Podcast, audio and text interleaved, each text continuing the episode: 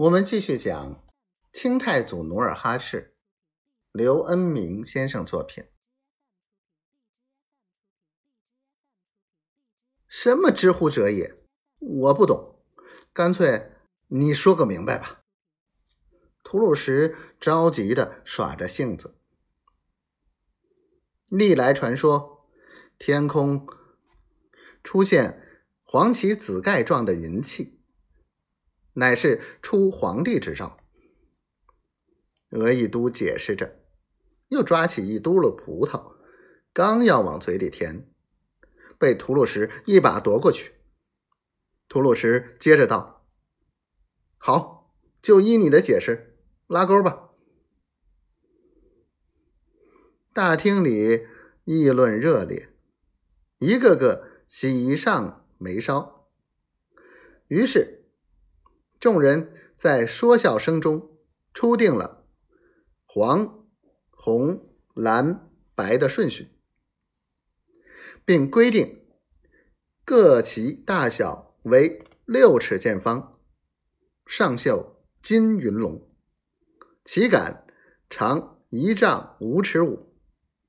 接着议论各旗之主及各牛鹿额真人选。吐鲁什异常活跃，他一会儿上炕大发议论，一会儿又下地为众人倒水。正当他拎着条筐出门去摘葡萄时，范文蔡送贺礼来到。此刻，努尔哈赤已不把范文蔡当外人，而视为谋士。努尔哈赤。站起，把范文蔡让到一处坐下，又忆起汉人入齐事。范文蔡建议道：“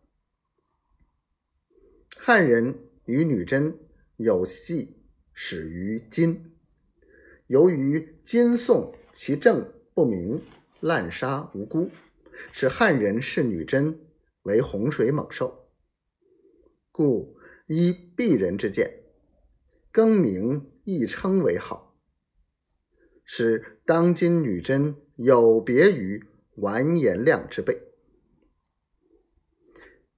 先生言之有理，我们应该以一个新的姿态出现在白山黑水。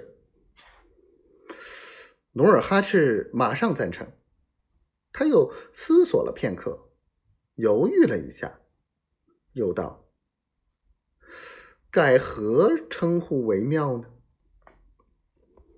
范文蔡呷了两口茶，隶属女真族在历代的称呼，说道：“据历史所载，女真在西周时称肃慎，汉代称义娄，南北朝时更名为务吉。”隋唐时又称莫贺。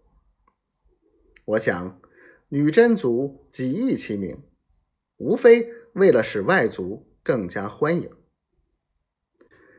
范文蔡接过努尔哈赤递过来的一串葡萄，先嚼了一口，接着又道：“据我查阅史书，女真之称来之肃慎之变因。”那么，女真的别称“遗篓之名”是否可取其变音呢？